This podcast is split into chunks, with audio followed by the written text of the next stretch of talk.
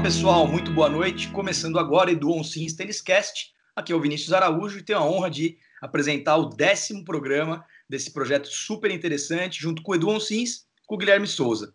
Na noite de hoje vamos comentar sobre o US Open, Grand Slam, a retomada do circuito, cheio de jogos interessantes, polêmicas. Vamos falar tudo sobre o que está rolando lá em Flush Meadows. Queria primeiramente dar uma boa noite para o Edu. Como é que vai, grande anfitrião, Edu Onsins? Boa noite, pessoal. Muito legal a gente estar tá no aniversário aqui do décimo podcast, um programa que a gente adora fazer, um projeto que a gente está se esmerando aí. Vamos falar bastante sobre o US Open dessa vez. Também estamos aqui hoje com o Guilherme Souza nos comentários. Como vai, Gui? Fala, Vini. Fala, Edu. Um abraço para todo mundo que está escutando a gente. Muito feliz falar novamente de um torneio dessa magnitude. O US Open veio com tudo, várias surpresas, várias eliminações conturbadas, mas enfim, muito tênis que é o mais importante. Sem dúvida. Pessoal, vamos começar nesse nosso bate-papo. É, primeiramente falando é, sobre a ausência de Federer e Nadal, que fazem muita falta para um evento como esse, um grande slam.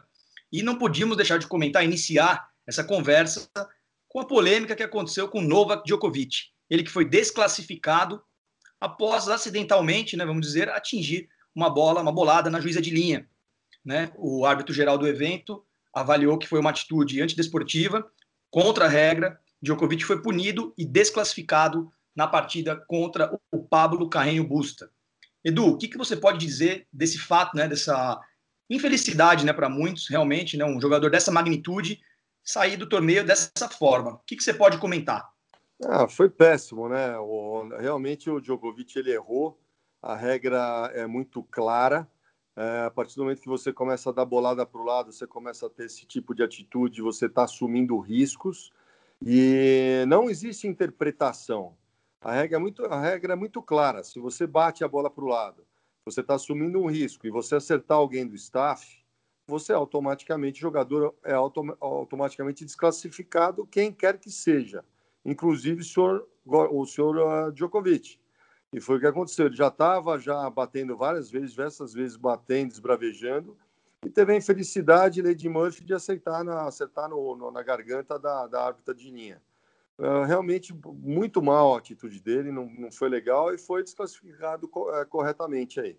E você que, que pode comentar sobre esse fato que parou a internet, né? Todo mundo, é, muita gente nem acreditava, né? Quando alguns não estavam vendo o jogo ao vivo, começaram a ver as notícias, ninguém entendeu nada, uma coisa muito incomum de se ver hoje em dia, né? O que, que você pode falar sobre esse, essa fatalidade? Com certeza, Vini. Essa questão de ser algo inesperado, eu acho que realmente tocou muito nas pessoas, né? Porque você não imagina que o Djokovic é, perderia esse US Open de qualquer maneira, assim. Eu, particularmente, cravava ele como favorito, porque é um tenista que vem numa sequência muito boa de resultados, tem a confiança, tem a experiência de quem sabe estar tá naqueles grandes palcos e mostrar o talento que tem.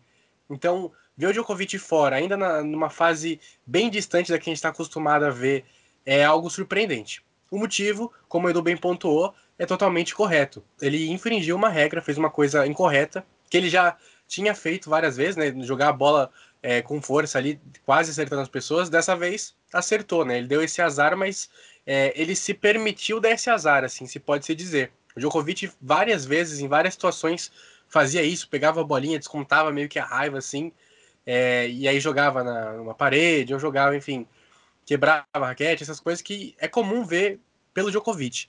Só que dessa vez ele acertou uma pessoa. Então, se a regra diz que você tem é, uma, uma, um momento que você esbraveja assim e atinge outra pessoa com uma certa intensidade ou não, mas enfim, você é, acaba machucando uma pessoa da forma como foi, que acertou a árbitra de linha, tem que ser punido sim. Então, uma coisa que eu acho bem interessante do tênis é que a gente tem essa certeza que se alguém infringir a regra, a pessoa vai ser punida. E é o correto. Pode ser o, o tenista 500 do mundo num Future, ou pode ser o número 1 do mundo num Grand Slam, numa quadra principal. Djokovic tentou argumentar e tudo mais, mas de qualquer maneira, ele fez o errado e tá, é, o árbitro fez correto em, em punir ele.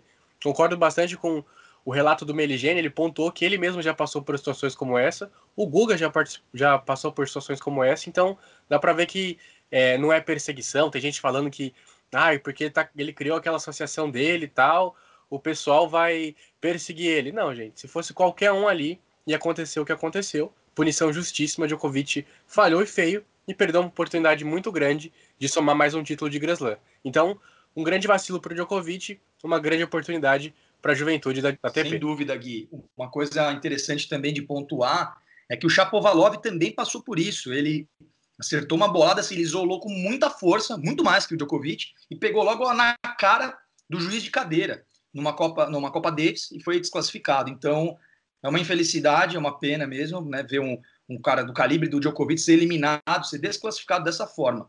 Mas acontece. Uma coisa só que é, é importante chamar atenção: a gente não vê o Federer nem o Nadal fazendo isso. Então, acho ele como. E os dois já foram número um do mundo, e via mexe, eles brigam aí pela primeira posição. O Djokovic sendo o maior representante do circuito no US Open, ele deveria ser o primeiro a dar o exemplo e não ter esse tipo de atitude. Ainda mais o cara pleiteando aí uma nova liga que ele inventou aí, toda essa história aí. Então ele tinha que ser primar pelo exemplo mais que perfeito nesse evento, né? E ele não fez isso. Então, muito bem comentado, Edu. Inclusive, teve toda a polêmica na questão do evento na época do, da pandemia, no auge da pandemia, que ele já também agiu de forma errada, né, equivocada, e agora uma atitude dessa que vai manchando, né? Então, realmente lamentável mas acontece, acho que é página virada também, não cabe a nós aqui também ficar só criticando, mas é, tem que ser dito, foi uma atitude ruim, errada, e ele foi punido com razão. Agora falando de tênis mesmo, Edu, queria que você nos passasse um panorama, tecnicamente, né, o que, que você está observando. Vamos começar falando sobre a parte superior da chave masculina, com a queda, né, com a desclassificação do Djokovic, a chave meio que abriu, Pablo Carreño Busta vai enfrentar o Denis Shapovalov, é, e tivemos também é, o Alexander Zverev já garantindo uma vaga na semifinal. Estamos gravando esse podcast na terça-feira à noite, dia 8 de setembro. Então, temos o Zverev que eliminou o Koric. Koric havia eliminado Tsitsipas.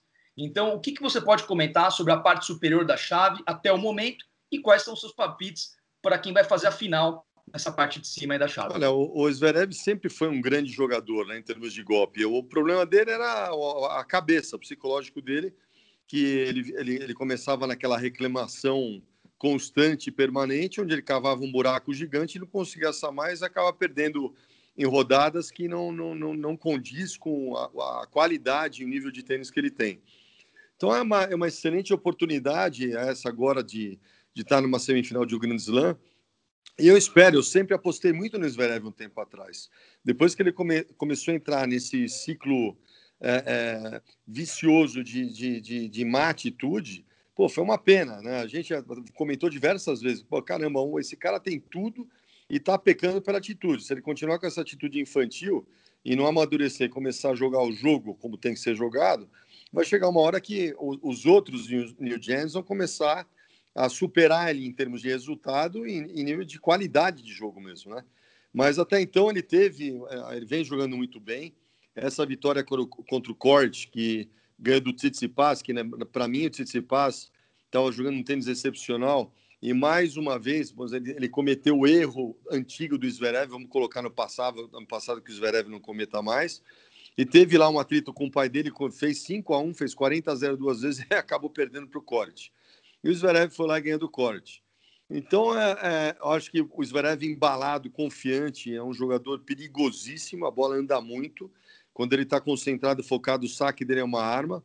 É um jogador que, quando joga agressivo, ele sobe é, vários níveis de, de, de tênis aí e, e, ele fica, ele cria um diferencial.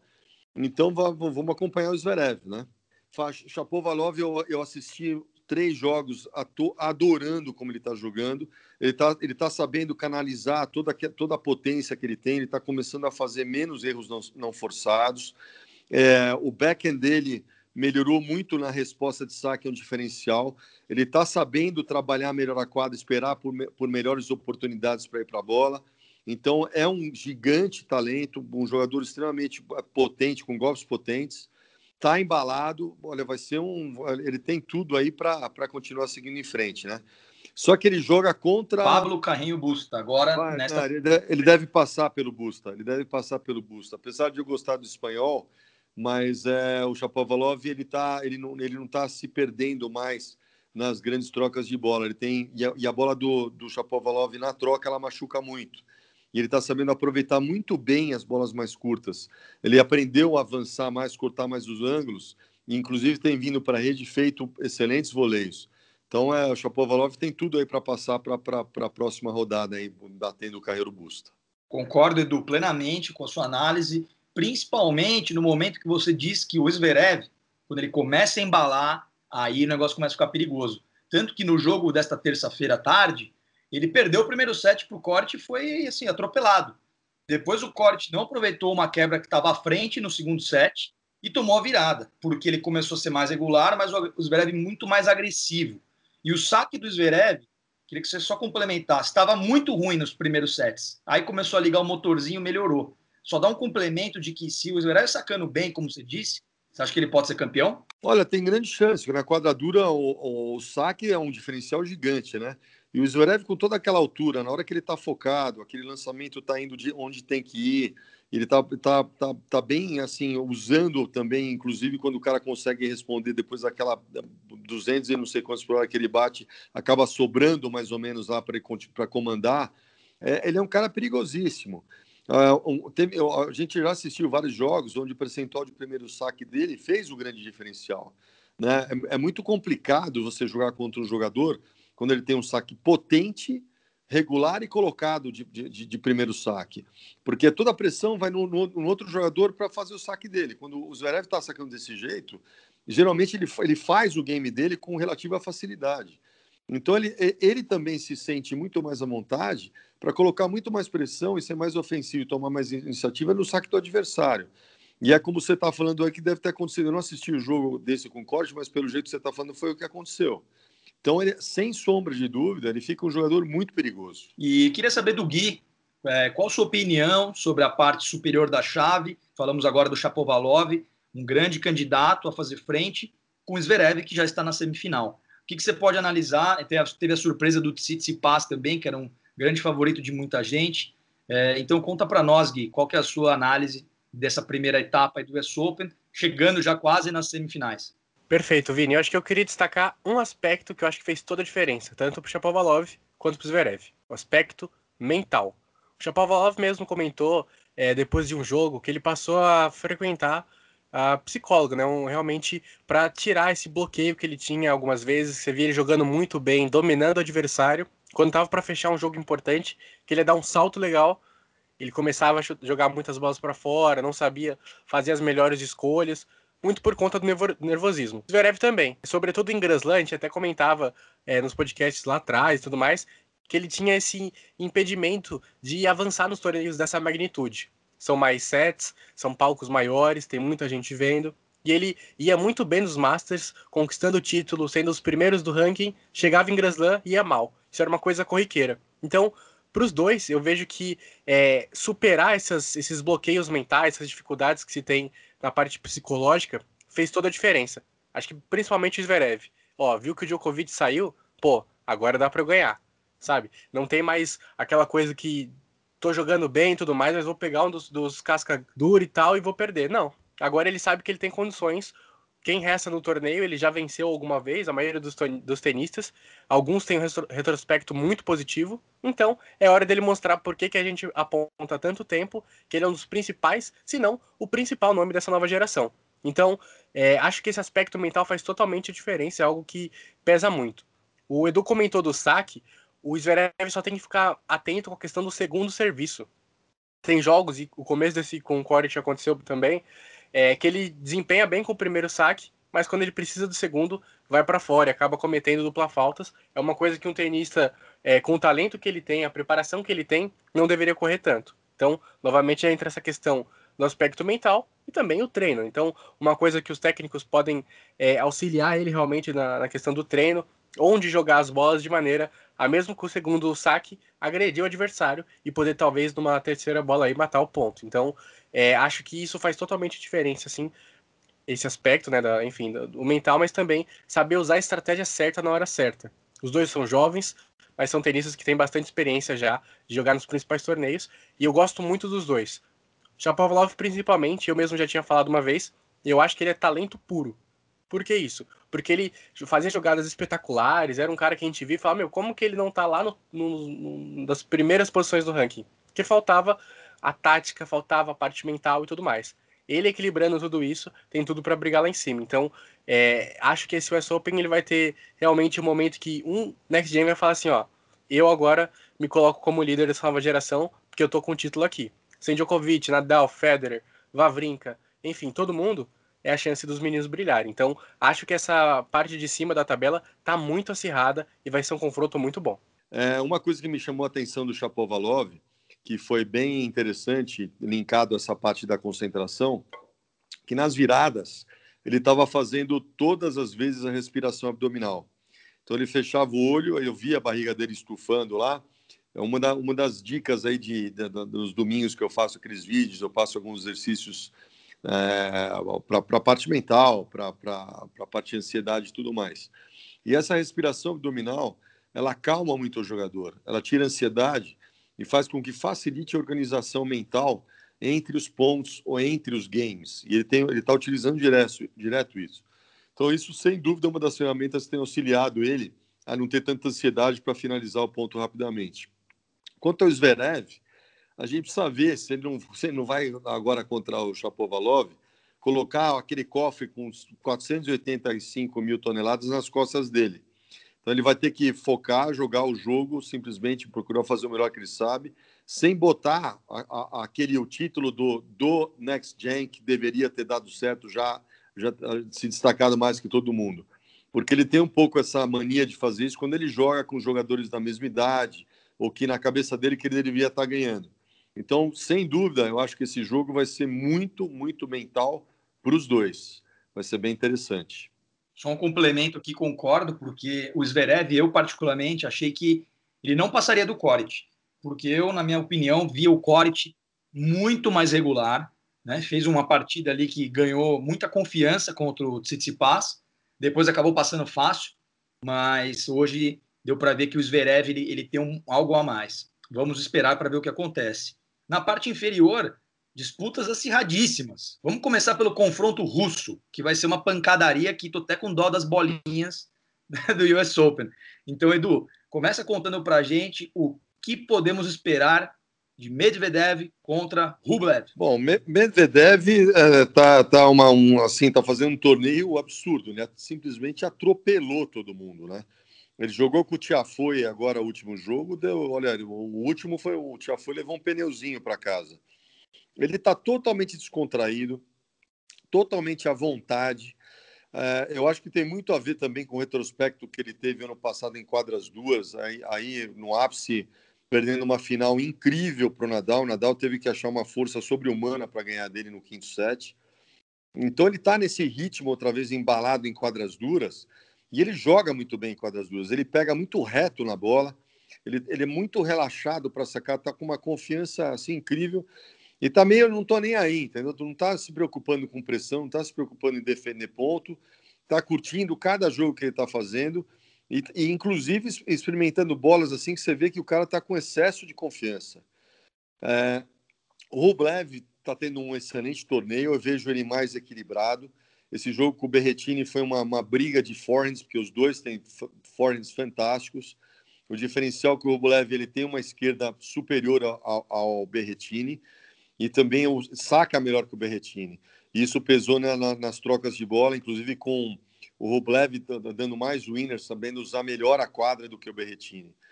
Agora, existe uma, um respeito grande aí entre esses dois russos aí, né? Eu acho, eu não sei exatamente em retrospecto, a gente precisa dar uma olhada mas eu penso que o Medvedev não perde esse jogo. Eu acho que ele é, ele, ele, ele é muito mais é, resiliente e resistente nas trocas de bola. Ele absorve muito bem as bolas rápidas, inclusive batendo a bola mais rápida ainda na volta. Então eu vejo o Rublev dando ritmo para o Medvedev. Ele jogou com o que tem uma pegada mais ou menos parecida com o Rublev. Então eu não vejo, eu vejo aí o Medvedev passando, eu vejo o Medvedev batendo o, o Rublev.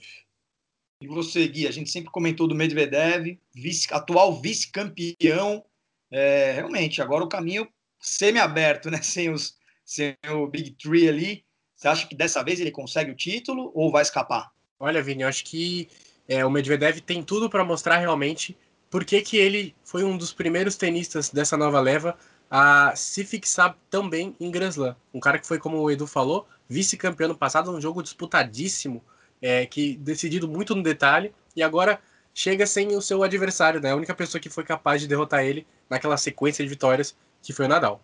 Então, agora acho que realmente ele tem esse, essa possibilidade de vencer o título, é, mas acho que é importante ficar atento com o Rublev, porque é um tenista que ele conhece, é um tenista também russo, conhece assim desde criancinha e tudo mais. Às vezes, num jogo como esse, o Rublev pode tirar um, um coelho da cartola e complicar as coisas. Mas, na maioria das vezes, acho que é, pode-se dizer que se for fazer, fosse fazer esse jogo várias vezes, em 90%, 80%, acho que o Medvedev venceria e classificaria para a semifinal. Eu vejo ele muito maduro, um cara é, é muito completo, um tênis muito, é, como posso dizer, tanto reativo, ele sabe se defender bem, como ele também sabe, no momento certo, atacar e pressionar o adversário. Então eu vejo ele como um tenista pronto para vencer um Grand Slam. Eu acho ele, nessa parte da tabela, está mais, é, como posso dizer, tá mais, é, tá mais forte, né? Tanto ele quanto o Tim, que tá, tá, liderando a outra quarta de final. Acho que os dois são os maiores favoritos ao título. Quem passar desse lado, acho que ganha. Só, desculpa, só antes de, de uma coisa um diferencial do Rublev com o Medvedev é que o, o, o, Medvedev ele é muito mais resiliente do que o Rublev. O Rublev, se fosse melhor de três sets, eu acho que talvez tivesse mais, mais chance, porque a coisa acaba mais rápido. Melhor de cinco sets, o Medvedev ele já provou que ele é capaz de virar contra o Nadal de dois sets abaixo, numa final de Grand Slam, quase tomando o terceiro set, foi lá e levou para um quinto set, onde que a gente já comentou antes, o, o, Nadal tirou da cartola, fez um esforço sobrenatural e acabou ganhando. Então eu acho que assim o, o que eu estou vendo o Medvedev até agora no US Open, ele está muito à vontade, ele está muito confiante e ninguém conseguiu é, endurecer o jogo com ele até agora. Então é, eu vejo aí, por isso que a minha opção pelo Medvedev e não do Rublev nesse jogo aí. Concordo, Edu. Acho que essa questão realmente faz diferença, tanto porque até fisicamente o Medvedev é superior. Ele é um cara que consegue jogar uma sequência de jogos muito grande, sem é, aparecer, dar aquele aspecto realmente cansado, desgastado, que a gente vê alguns tenistas. Então acho que isso pode pesar também a parte mental e, obviamente, a bola. Medvedev até agora apresentou mais talento, mais jogo do que o Rublev. Acho que ele é o favorito nessa sessão. Pessoal, queria só fazer um adendo rapidamente, antes da gente continuar nossa análise, que o Pablo Carreño Busta, ele, é, ele no confronto direto com o Chapovalov, ele é favorito, já teve três vitórias e apenas uma derrota. Mas concordo que o, o Chapovalov vem como favorito. Vamos ver o que vai acontecer e na semana que vem a gente vai poder comentar. E agora, Edu, vamos partir para a finalização aqui da nossa análise do masculino com ele, Dominic Thiem, um dos grandes favoritos e, sem dúvida, um dos tenistas mais talentosos da atualidade. Então, o que, que você pode analisar e, e, principalmente o último jogo dele, né? Porque realmente foi, foi um atropelo contra o Félix Auger Aliassime. E depois conta um pouquinho da gente, para a gente, o que, você vê, é, vê, observando da evolução do Aliassime também, um grande destaque desse torneio. Olha, o, o, o time tá, tá, vem muito à vontade, muito maduro jogando os jogos, né? É, ficou óbvio isso nesse jogo aí pelo gigante, o jovem aí, o Félix Aliassime, que vem mostrando um tênis espetacular, só que mostrou para a gente que ainda tem muito para amadurecer, né? Então, aí, na, minha, na minha concepção, eu vi o jogo dele antes do o jogo anterior do Aliassime, ele jogou muito bem, e a, ele ia enfrentar o Tim. Então, na, na, minha cabeça, ninguém consegue matar, matar a pancada o Tim. O Tim ele tem uma mobilidade gigante, ele tem uma velocidade de braço gigante. Se ele precisar sustentar, e foi o que ele fez desde o início no jogo contra o Aliassime, ficou sustentando as pancadas dele um pouco mais de trás, fez o garoto uh, trabalhar mais o ponto, onde o, o Aliassime não teve paciência e começou a atropelar jogadas e começou a cometer vários erros não, não forçados. Então ele trabalhou bem mais de lá de trás, sustentando ali acima, e quando sobrava mais curta, ele ia para a bola, que é o que ele faz também, tanto com inside out, quanto com aquelas várias esquerdas paralelas que ele, que ele disparou. Então eu, percebi um, um time jogando contra o Yacine muito tranquilo, muito maduro, sabendo muito bem administrar o jogo. É, eu vejo ele vindo forte é, aí, aí para frente, com certeza é, é, um, é um gigante, aí, um possível detentor de estar tá ganhando esse, esse Open entre esses que a gente comentou. E eu estou gostando muito, muito dele em termos de maturidade, né? É, o, a, agora, a gente falando entre favoritos, nós vamos entrar nisso já, para quem, quem, quem, a gente fala que vai ser, acho que vai ser o favorito do torneio. É, o Medvedev tá uma coisa maluca, cara. Eu acho que vai ser uma possível aí, um possível jogo do, do Medvedev com o Tim, vai ser um jogaço gigante e, e, e, eu acho que vai ser mais ou menos por aí, viu? O Gui, faz um comentário então a respeito dessa, desse páreo duro que vai ser essas, essas semifinais. Né? As quartas já estão sendo grandes jogos, mas as semis, as semis prometem muito. E no domingo a grande final vai, vai sair faísca, porque independente de quem chegar lá, vai valer o primeiro grande slam da vida. Então vai valer muito. Não, concordo, Vivinho. Acho que essa questão é realmente é um território novo para muitos tenistas. Para o Medvedev e Putin não, eles já estiveram em finais de Grand Slam. Então, primeiro eu colocaria os dois como favoritos. Acho que quem passar desse confronto tem maior chance de ganhar. O Tim tem a vantagem de ter disputado três finais, né? Já foi finalista em Roland Garros é, duas vezes, foi finalista agora na, na quadra rápida do Australian Open também. Então, ele está mais acostumado para um torneio desse nível.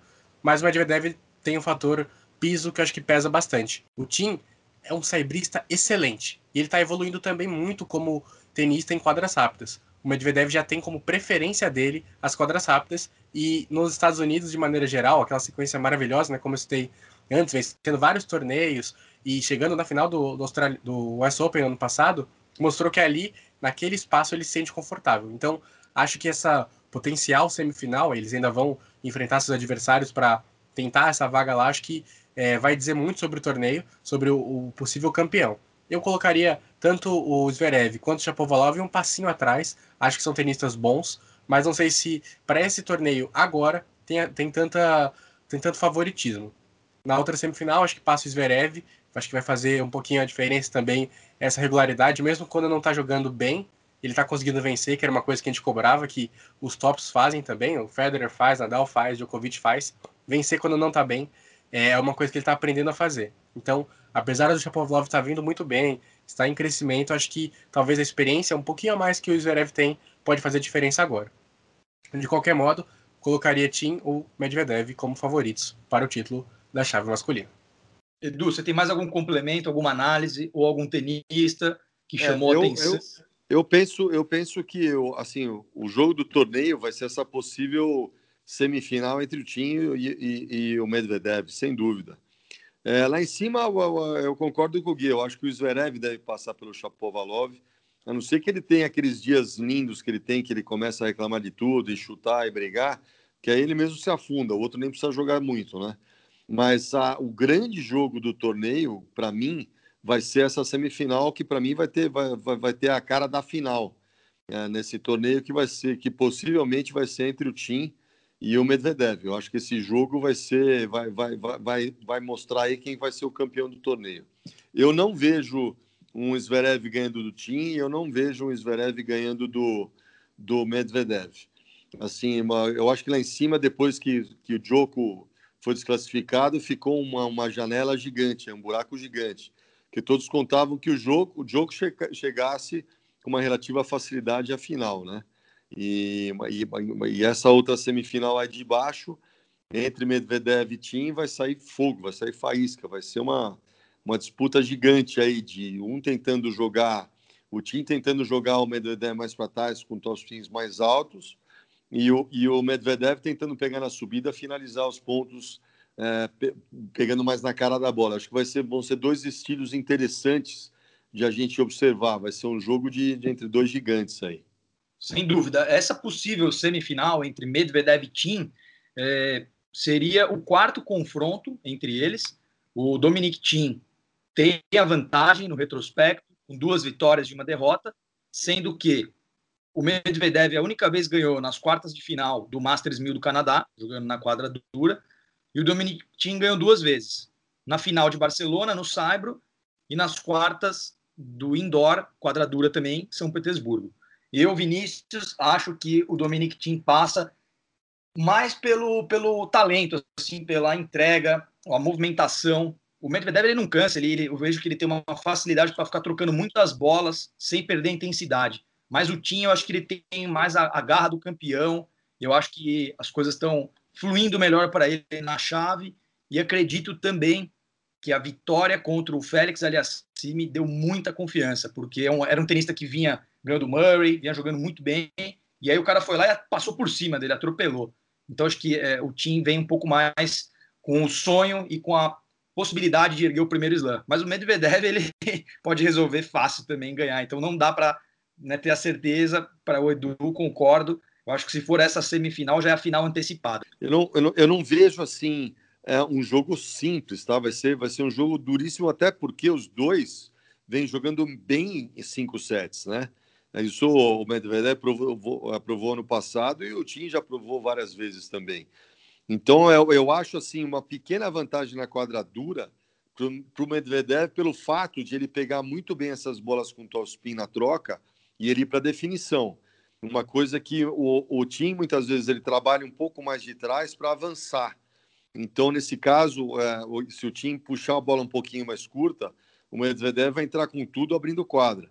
Mas vai, vai, ser, vai ser super disputado, mas eu vejo uma pequena vantagem para o Medvedev. Tá? É, é, a minha visão do, do, do, do, panorama aí. Só faz uma última análise rápida. O que, que você acha? Quando o Medvedev ele se afasta para ganhar ângulo, teve uma bola, cara, que o Tiafoe fez, fez um saque, jogou ele lá fora.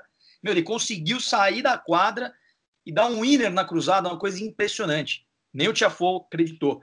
Então, essa, essa esse, essa tática que ele tem, né, o Medvedev, de poder também de fora da quadra ganhar ângulo. Você acha que o Tim os espaços vão se fechar ou ele vai conseguir também abrir, porque o time vai jogar ele lá atrás, mas ele vai conseguir atacar lá de longe, igual ele, ele fez muitas vezes já?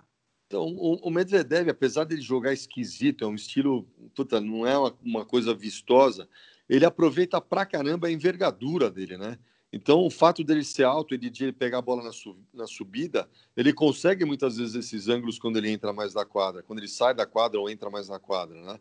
Ele, ele é um jogador muito habilidoso, é uma coisa incrível. E ele tem uma confiança, uma regularidade. Você não vê o Medvedev cometer muitos erros é, não forçados, né? Ele, ele consegue manter uma regularidade de, de winners e de, principalmente na resposta de saque, aquela bola mais alta que o Tiafoe sacava, Quantas vezes que ele não entrou pegando na subida e disparou o winner? Então o, o time vai ter que ficar antenado com isso. O time vai ter que ter um percentual de primeiro saque elevado para jogar com o Medvedev. Porque senão, com certeza, o Medvedev vai entrar pegando na subida e como, tentando comandar esses pontos. Eu vejo, assim, em termos de facilidade de jogar mais em cima da linha, é o que eu comentei antes. O Medvedev tem uma característica já do jogo dele e a envergadura facilita de jogar mais em cima da linha pegando na subida. O Tim ele prefere trabalhar um pouco, um pouco mais atrás e depois avançar numa oportunidade. Joga o cara para o fundo, depois ele toma uma postura, uma posição mais em cima da linha, aguardando a bola curta para comandar. Então é, é, aí que eu vejo um pouco mais a vantagem do Medvedev, tá? Os dois conseguem bons ângulos, tanto o Tim consegue com os top spins, como o Medvedev, como ele, como ele pega, ele consegue angular a bola, mas mais de cima para baixo.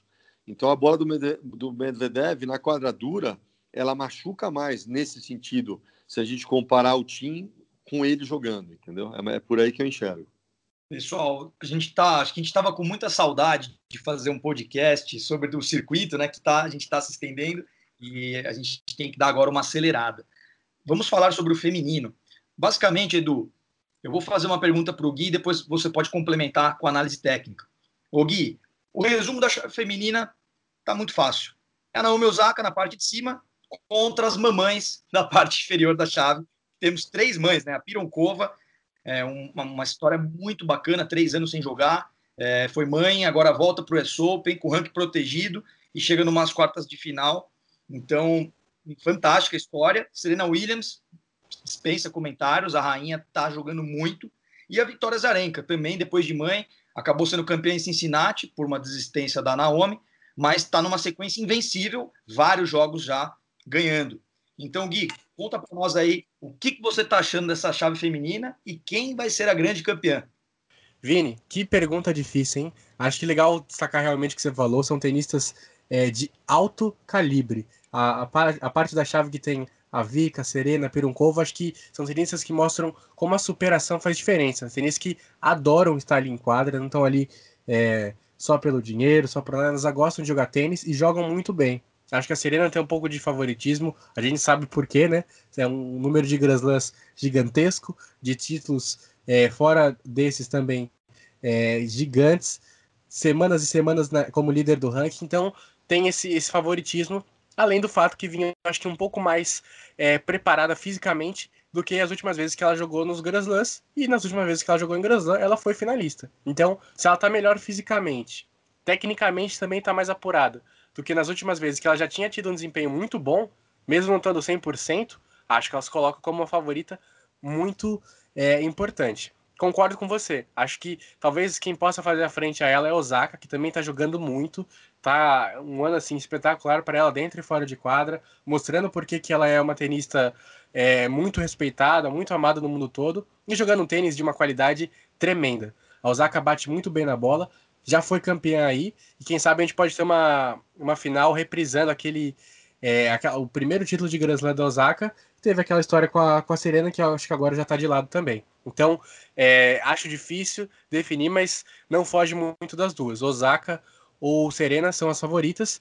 Agora, falando de cabeça, acho que talvez talvez eu colocasse a Serena um passinho à frente, porque ganhar em casa o 24 título de Grand Slam talvez seja uma coisa que ela quer muito conquistar, e isso talvez dê uma motivação a mais. Mas Osaka tá colado ali. Então, aquela coisa, 55, 45, não dá para cravar é, com muita exatidão, mas acho que as duas são as maiores favoritas ao título desse Grand Slam.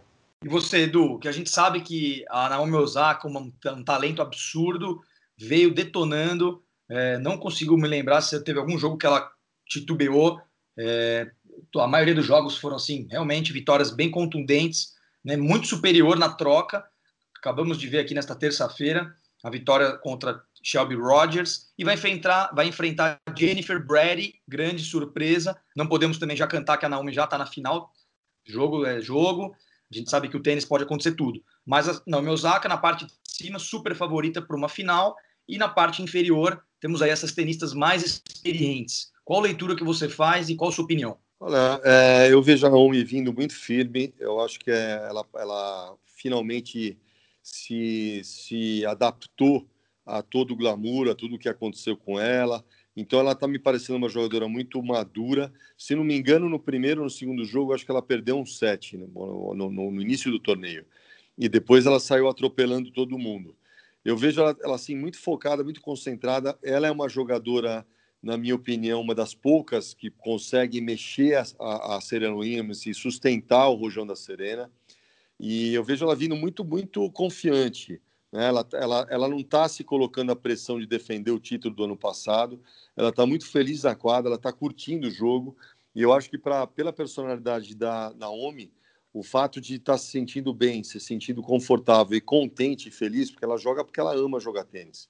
Eu acho que faz todo diferencial. Ela consegue potencializar isso, botando um super foco e jogando muito agressiva com toda a intensidade que ela sempre consegue jogar. E os golpes são precisos.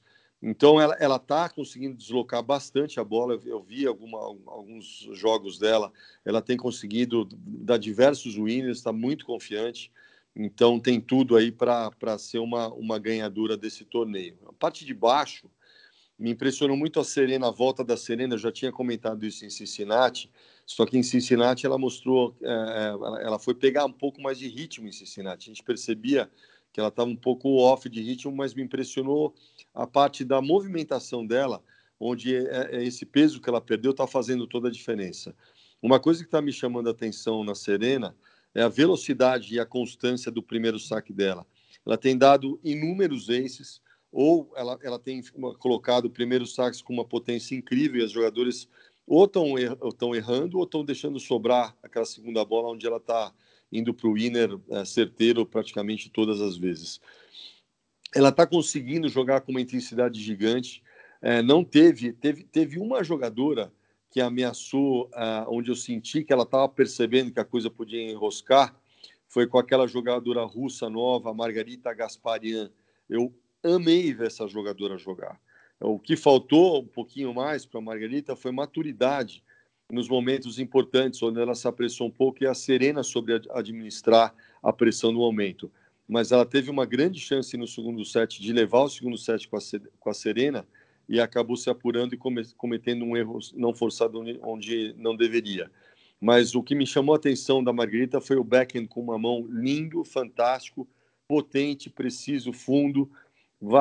Também ela é uma variação no backhand dela, fazendo o que ela quer, em um forehand na frente, bem agressivo, onde ela conseguiu diversas vezes movimentar a Serena, o que poucas jogadoras no circuito é, conseguem fazer isso.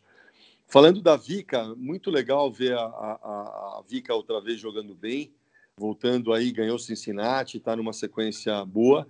Mas num possível confronto contra a Serena, eu vejo um pouco de desvantagem, porque dá para Vika, porque a Vika joga muito reto. Ela não é uma jogadora que trabalha com ângulos e eu vejo isso uma vantagem. Toda jogadora que joga muito reto com a Serena é uma vantagem para a Serena porque facilita ela. Ou na primeira ou na segunda bola ela vai para o winner. Então é, eu vejo aí uma, a, a, Serena passando aí e uma, uma possível finalista. Entre as, as duas, entre Serena e Naomi, vai, vão pesar, uh, eu acho que alguns fatores gigantes. É, o passado das duas tem jogado, ter acontecido o que aconteceu, é, com, a, com a Naomi ganhando. Então a Naomi já ganhou dela duas vezes, se não me engano, né? E a Naomi sabe que ela pode ganhar esse torneio. E o peso, aí vamos ver o que, que vai acontecer, como é que o Morataglu lá está fazendo a cabeça da Serena, no sentido de como é que ela vai enfrentar uma próxima final de Grand Slam. Se ela vai sentir todo aquele peso que ela sentiu em outras finais que ela teve perto, que ela é favorita, que deu um branco, sei lá o que, que deu na cabeça dela, que ela, ela, ela simplesmente parou de jogar e jogou 50 níveis abaixo daquilo que ela sabe jogar. Então, sem dúvida, se a Serena entrar na final jogando tudo que ela sabe, é, é, aí é uma briga de foice, porque é, pode acontecer qualquer coisa é, entre ela e a Naomi. E a Naomi é uma das poucas jogadoras que consegue botar a Serena para correr e consegue aguentar os rojões da Serena. Então, é, é, eu acho que vai pesar numa possível, vai olhando para frente, uma possível final entre as duas, essa questão da parte psicológica vai pesar gigante. A gente vai, vai observar isso, talvez no primeiro set do jogo entre elas, a gente vai conseguir ter um panorama grande do que, que vai acontecer aí. É a ansiedade que fala, né? Porque todo mundo quer ver essa final. É a reedição da final de 2018, sem dúvida, vai ser um jogo enorme se acontecer. E como o Edu muito bem comentou, Serena com toda a sua experiência e Naomi com todo o seu talento e coragem, né? E centrada, uma tenista assim, excepcional, gosto muito dela. Me chama atenção também essa, esse posicionamento dela, né? Que diz que vai usar as plataformas sociais dela para se posicionar pelos ideais que ela acredita. Acho muito louvável essa atitude. E é isso aí, pessoal. Então fizemos um panorama super interessante da chave masculina e da chave feminina. Não poderíamos deixar de destacar o grande resultado do duplista mineiro Bruno Soares, junto com seu parceiro Matt Pavitt, estão na final, na grande decisão de duplas do US Open 2020. O Bruninho e o, e o Pavitt venceram Rogério Tecal nesta terça-feira. Eu assisti praticamente o jogo inteiro. Bruno jogando muito tênis, muito focado, eu venho sentindo o Bruno, conheço ele até, né, acompanho muitos passos dele, venho sentindo ele muito longe do holofote, muito centrado, mais quieto, famoso come quieto, sabe, Edu? Aquele mineirinho que come quieto, mas tá aí. Uma final de Grand Slam, é a quarta final dele de Grand Slam, já levou dois títulos, um no US Open e um no Australia Open em 2016, ambos com Jamie Murray, e tem um vice do US Open com Alexander Pé em 2013. Então, Bruninho é é a decisão de número 63 da carreira é um mito das duplas, né? Então eu queria que você, para fechar nosso podcast, Edu, só dá um, manda um abraço para o Bruno e o que, que, você pode comentar, esperar dessa final, que eles enfrentam o holandês Kulhoff e o croata Mektic. Bruno e Pavic, grandes favoritos. Bom, primeiro deixar um abração para o Bruninho.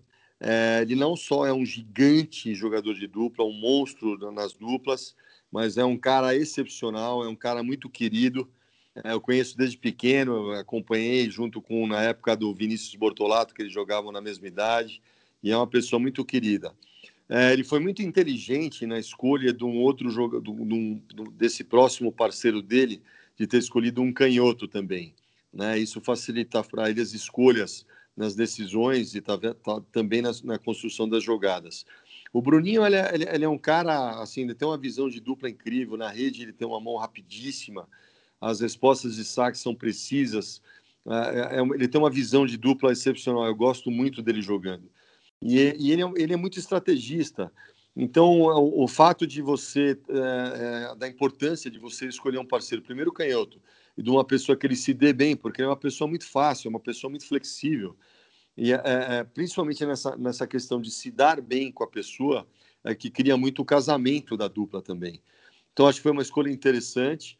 Ele está numa final aí, mais uma final de Grand Slam fantástica. Vamos, eu vou torcer demais para o Bruninho, que ele, que ele venha aí com uma vitória e traga para ele, para o Brasil e para a gente essa alegria.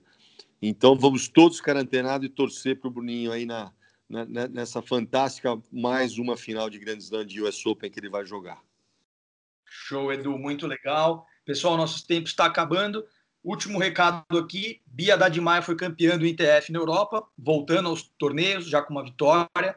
É, Luiz Stefani jogou super bem no US Open, parou nas quartas de final, mas também segue firme. E os brasileiros, Thiago Monteiro já na, e Thiago Wilde, os dois já na Europa, jogando o circuito do Cyber.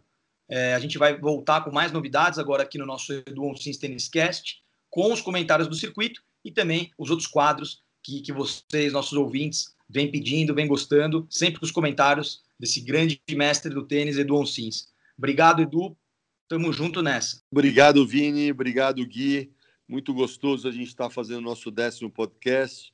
Obrigado, pessoal. Espero que vocês curtam. E se vocês, vocês também enviarem perguntas e dúvidas, a gente vai estar tá sempre aí à disposição para responder. Acompanhem os meus canais no Instagram, no Facebook, no YouTube, vários vídeos. E logo mais teremos novidades também com clínicas aí online, onde eu vou estar postando aí. Tá bom? Um grande abraço a todos e até a próxima. Muito obrigado, Guilherme Souza, grande comentarista. Deu um gostinho bom, né, Gui, voltar a comentar sobre o circuito. Depois de tanto tempo sem tênis na TV, a gente está acompanhando agora está sendo muito legal. Obrigado pelos comentários, meu amigo. Valeu, Vini, com certeza. Já estava com saudade, mas feliz que o circuito retornou e a gente também voltou aqui com um podcast falando do que a gente mais ama, que é o tênis. Então, brigadão para todo mundo. É, não esqueçam de seguir tanto a página do Edu no Instagram, como tu seguir o Edu Onsins Cast no Spotify. Assim você vai receber sempre que a gente postar um, os episódios novos também. Os links para o portal do Edu, as minhas redes sociais do Vini, tudo aqui na descrição. É isso aí. Valeu! Pessoal, muito obrigado. Como o Guilherme acabou de comentar, os links das nossas redes sociais está aqui na descrição, no Spotify. Vale a pena escutar, manda para o seu amigo que curte tênis e fiquem ligados no Instagram, arroba Um grande abraço e até a próxima!